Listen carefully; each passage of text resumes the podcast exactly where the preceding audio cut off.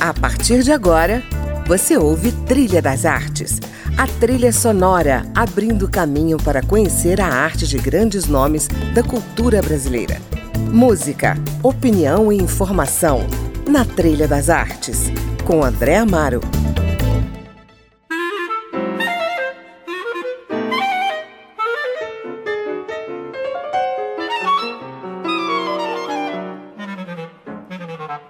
Olá, no programa de hoje eu converso com Israel Kislansky, um mestre da escultura que se tornou referência na arte figurativa brasileira por sua modelagem.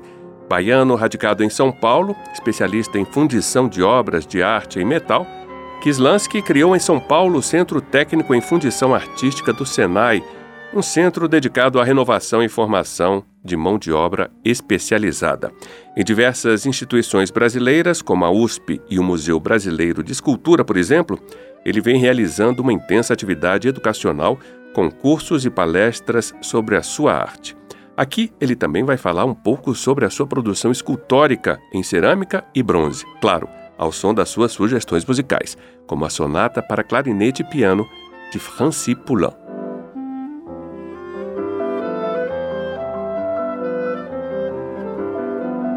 Bem-vindo, Kislansky, ao Trilha das Artes. Perfeito, muito obrigado aí. Eu acho que o convite, o melhor convite que eu recebi na minha vida, porque realmente eu trilhei as artes sempre acompanhado com a música. Pois é, eu ia justamente te fazer essa pergunta. Você ouve muita música para fazer as suas esculturas? Não, para trabalhar não, curiosamente. Não? Não, não. não. É, é, eu, eu gosto de trabalhar em silêncio, a música me atrapalha um pouco. Agora, é, eu estudei música há muitos anos, estudei clarinete, estudei flauta. Ah, que legal. E, e a música está sempre ali do lado. Eu, o instrumento está ali parado, eu vou tocando de vez em quando, de vez em quando tem um, um, tempo a mais, volto a me dedicar, faço aula. E o que, que você gosta de tocar e qual é o instrumento que você toca?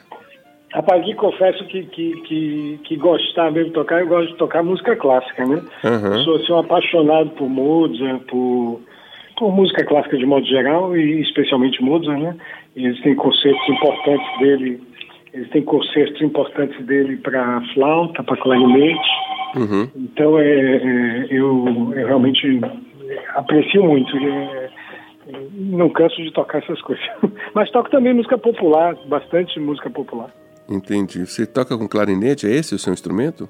É, estudei clarinete muitos anos, mas depois parei, que eu tinha um problema nos dentes, e acabei me dedicando mais à flauta transversal. A música de Francis Poulenc que você escolheu para abrir o nosso programa, para mim foi uma surpresa, porque pouco se fala desse compositor francês de música clássica, é né? Orquestral, é ele também escreveu óperas. É, por que, que você escolheu essa sonata? Bom, particularmente é uma, é uma peça que, que eu gosto muito, eu gosto muito de várias dele, né? Ele tem várias sonatas para sopro, para oboé, clarinete, é, trompa. Então é, eu ouço muito as sonatas dele. A de flauta eu gosto muito, mas é muito conhecida a sonata de flauta dele. E a, e a de clarinete um pouco menos, e, e, ela, ela marcou alguns momentos dentro do ateliê muito importantes. Teve um momento assim muito muito produtivo no meu trabalho, onde essa música estava muito presente. E como é que surgiu o figurativo no seu trabalho? Porque o figurativo é a sua onda, né? É, veja, nem digo que surgiu, ele sempre esteve. Sim. Eu acho que eu nunca abandonei a figuração. Eu, eu realmente eu tenho uma formação assim bem bem curiosa assim, porque a própria universidade, ela entrou já, eu já era, eu, eu, bom, desde os 12 anos de idade eu tenho meus desenhos lá guardados, aquelas coisas de, de, de, de, de cuidar do desenho, né? Uhum. Então, é, se aos 12 anos eu já guardava, eu já desenhava muito antes. Me lembro assim de infância, desenhando demais. Eu, eu via televisão e, em vez de ver a televisão, desenhava a televisão. então, minha relação com, com, com a figuração uhum. é muito, muito. E eu nunca me desgrudei dela.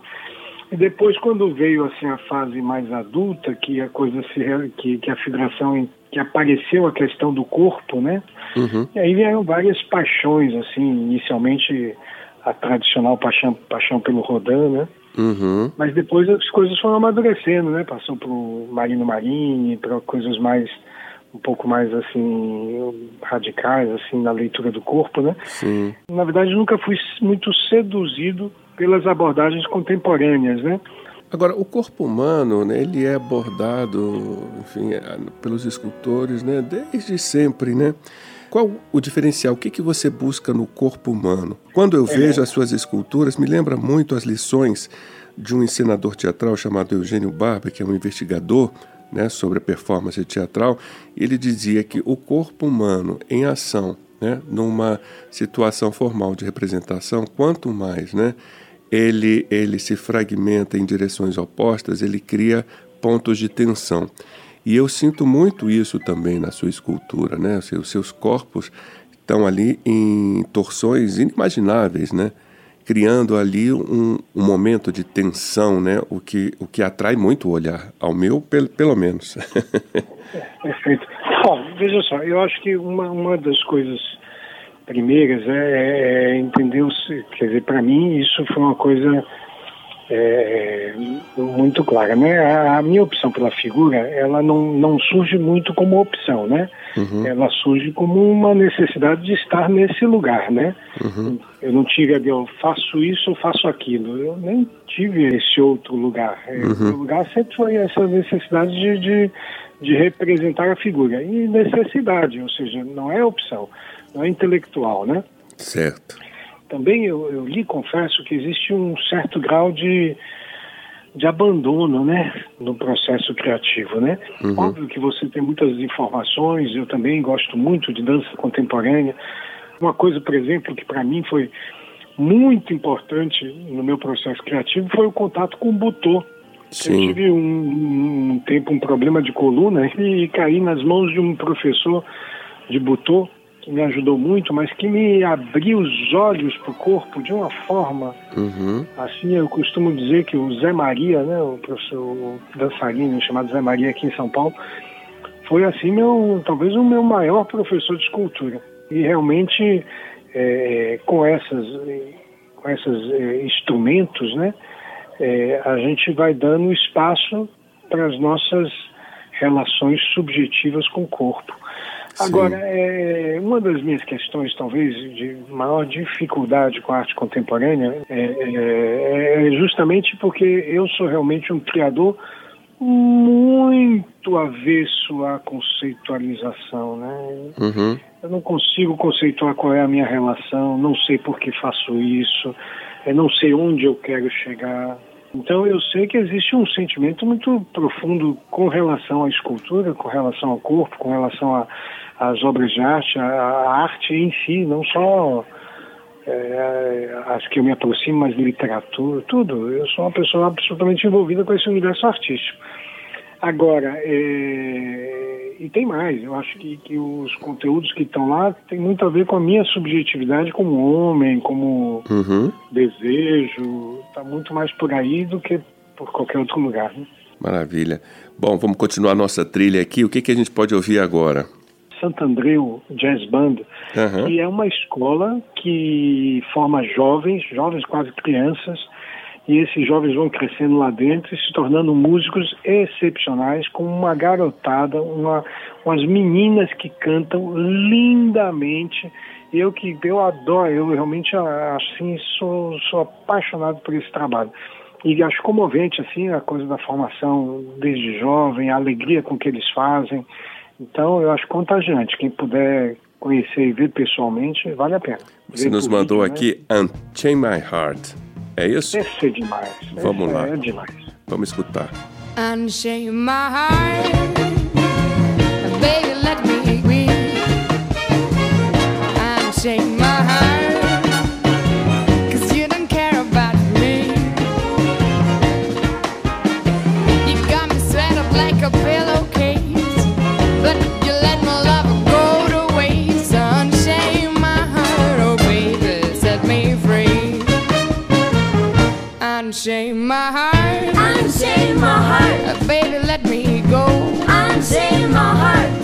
Unshame my heart.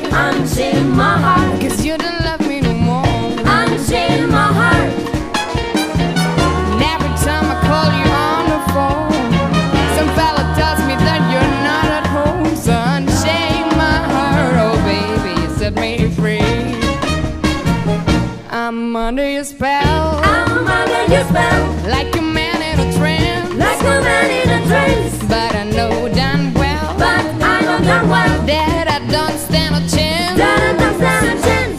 So unshake my heart.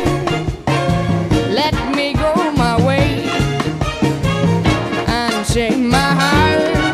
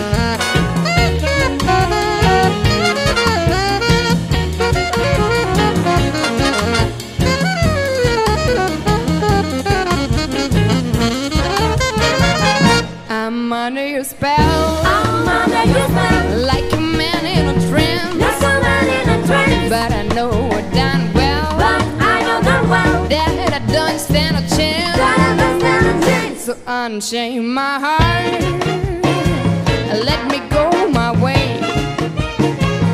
Unchain my heart, you worry me night and day. Why lead me through a life of misery when you don't care about convenience for me? So unchain my heart, oh baby, set me free.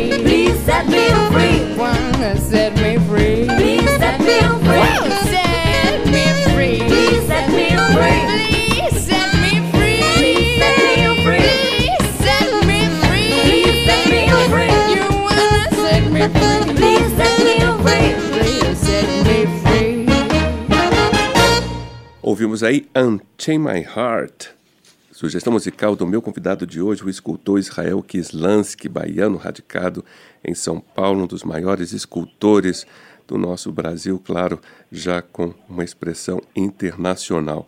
E eu estou aqui com ele em linha direta, falando justamente sobre o trabalho dele. Eu queria, Israel, que você contasse para os nossos ouvintes como é a técnica da cera perdida para fundição em bronze. Como é que ela funciona? Essa, essa técnica é- foi inventada somente há uns, uns 7 mil anos atrás, lá, pelo, lá pela época dos 5 mil anos atrás, 5 mil anos antes de Cristo, já se descobriu que, que se podia derreter o metal e verter ele sobre o molde, é, criando um modelo em cera. Esse, essa cera se derrete, né? você faz um modelo em cera, Uhum. essa, faz, molda esse modelo, vai para um forno, a cera sai, o molde fica vazio e enche de metal líquido. Basicamente é isso. Desde Sim. que o homem descobriu a condição de tornar líquido o metal e verter sobre um que não é nada simples, né? Já é uma coisa complexíssima que já se fazia naquele. A gente tem a ideia de que os, o, qualquer coisa antes do computador é pré-histórico. É, muito complexo e os caras já mandavam bem ali naquela época. Então, é, essa técnica realmente é uma técnica que persiste ainda é, a partir dos gregos. Existe uma série de renovações tecnológicas ali, é, com a criação de moldagem, sistemas de canais, é, fazer em partes, né, soldagem. É, então, é, é, esse tipo de coisa é, permanece, per- permaneceu até hoje. Até hoje é feito muitas coisas em função ser perdido, em larga escala, evidentemente, ou em pequena escala, mas a técnica não mudou nada. É, é que nem hoje, por exemplo, se fala muito do scanner, né?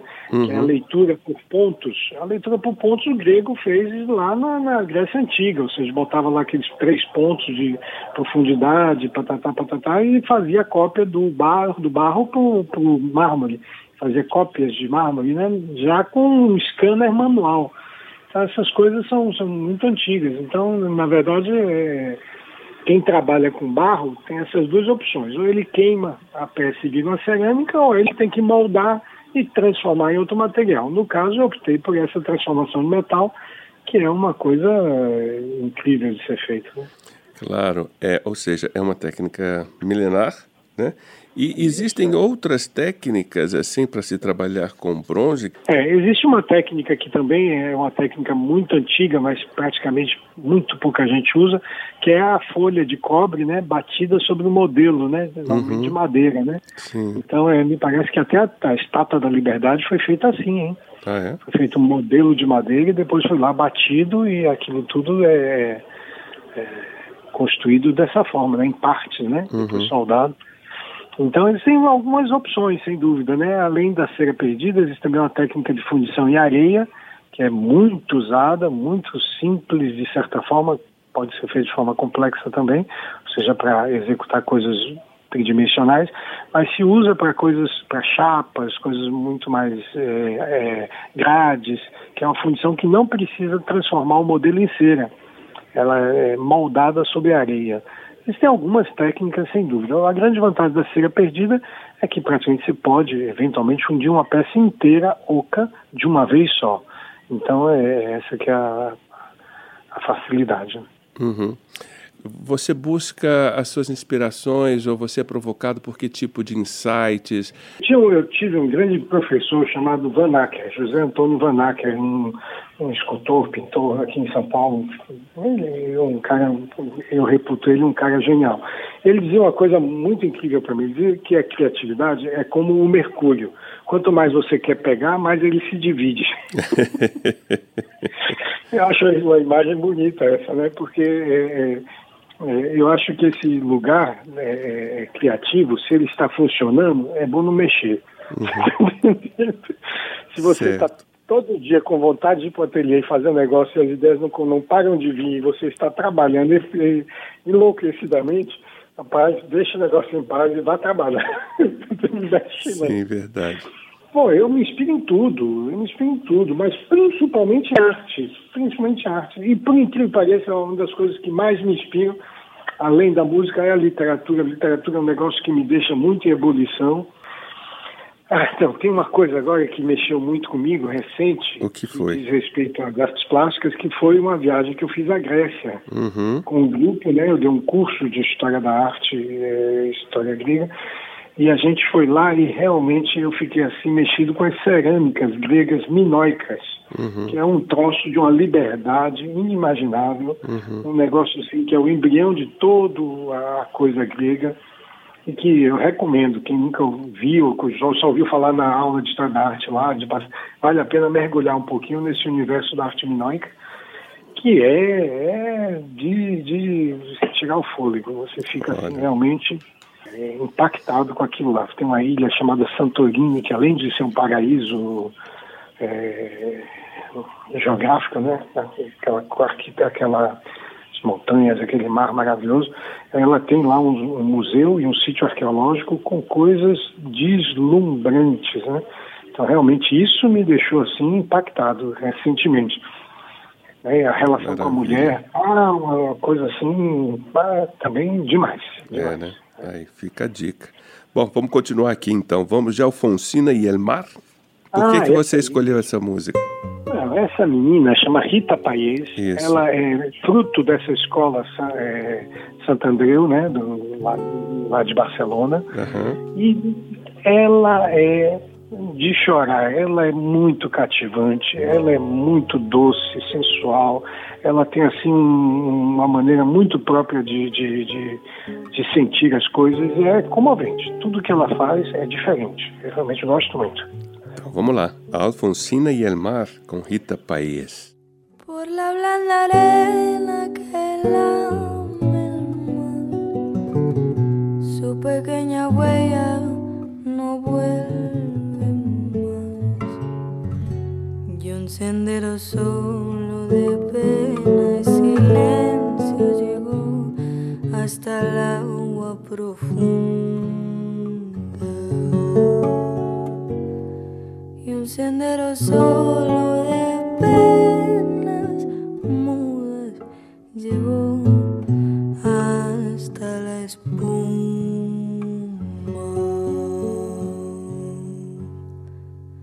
Sabe Dios que angustia te acompaña. Dolores viejos cayó tu voz para recostarte arrullada en el canto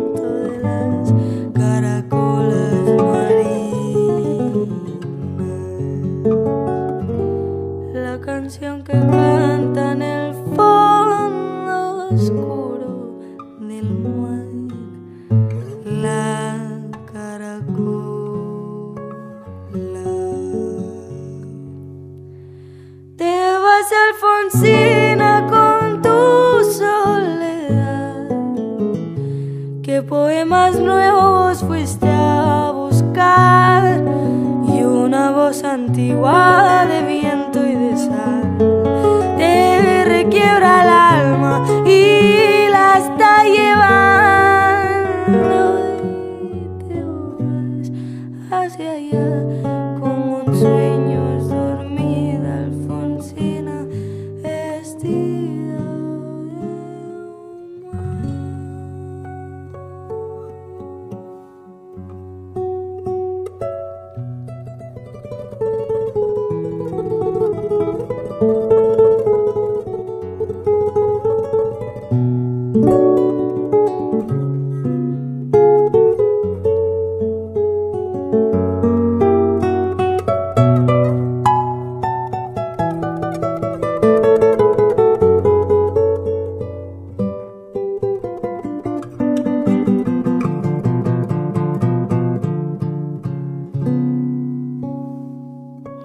Alfonsina e el Mar, com Rita Paes e Elizabeth Roma.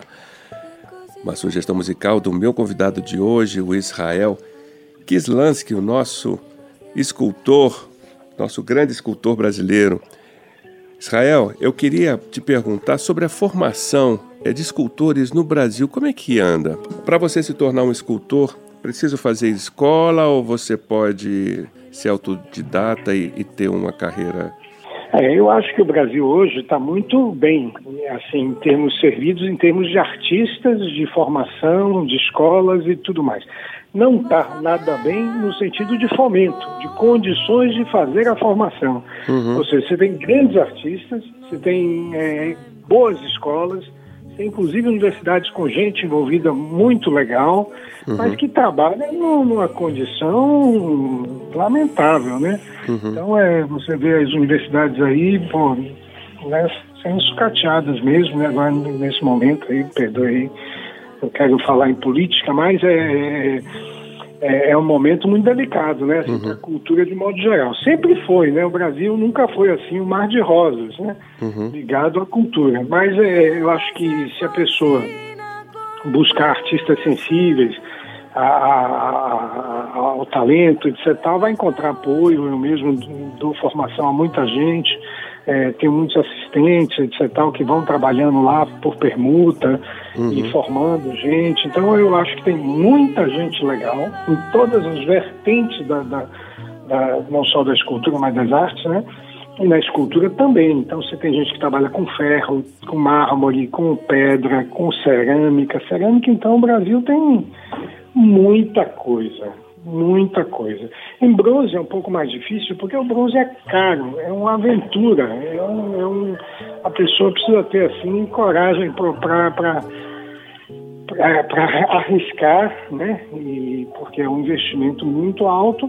Então você tem que, que ter- um plano de negócio mínimo, né? Ou seja, tem que vender, tem que circular de alguma maneira para você fazer. Tanto que eu, eu entro nessa coisa do bronze por um período, né? Então a gente faz um projeto, realiza e depois para aí para poder tomar um fôlego, né? Uhum. Mas tem muitas formas de, de você fazer escultura de, de modos mais é, não tão arriscados, né? Certo. Agora é isso, eu acho que, que o, o espaço e gente com qualidade tem muita. Né? É, né? Maravilha. Bom, obrigado, Israel, pela sua presença aqui no nosso programa. E a gente queria encerrar com mais uma música da sua lista musical. Pode ser o quê? Libertango ou Mozart? Ah, Libertango. Libertango para fechar, tá bom que a gente acaba em alto astral. É isso André, aí. muito obrigado aí pelo convite, viu? Obrigado a todos os ouvintes e um bom dia, boa segunda-feira. Tá bom.